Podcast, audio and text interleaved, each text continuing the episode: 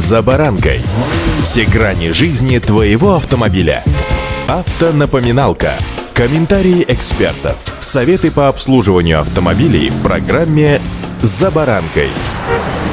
При подготовке к программе, просматривая статистику, диву даюсь, но до чего же бывают нелепыми ДТП, совершенные со слов участников по невнимательности, но приведшие к серьезным последствиям – лишению прав. Ну, например, за наезд на дорожный знак. Вы сейчас, наверное, улыбнетесь и правильно сделаете, ведь со стороны, ну, глупость какая-то, да? А нет. Задеть или даже завалить знак, особенно сдавая задом, не убедившись в правильности маневра, оказывается плевое дело. Но больше сбитого знака удивляют нарушения, на которые водители намеренно идут заведомо, зная, что пахнет лишением прав. С вами Забаранка Александр Карпов. Здравствуйте. Здравствуйте. Автонапоминалка.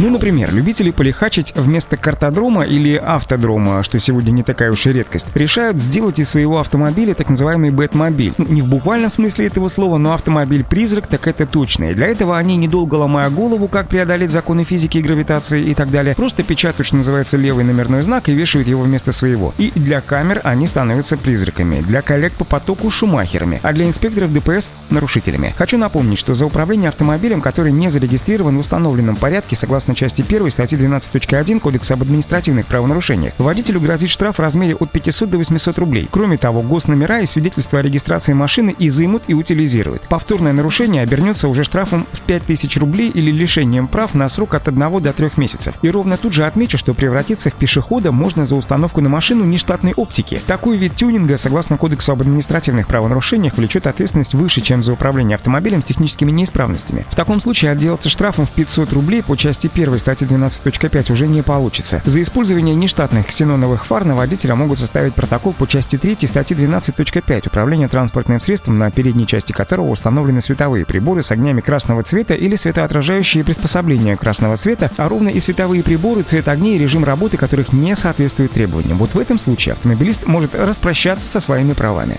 Автонапоминалка.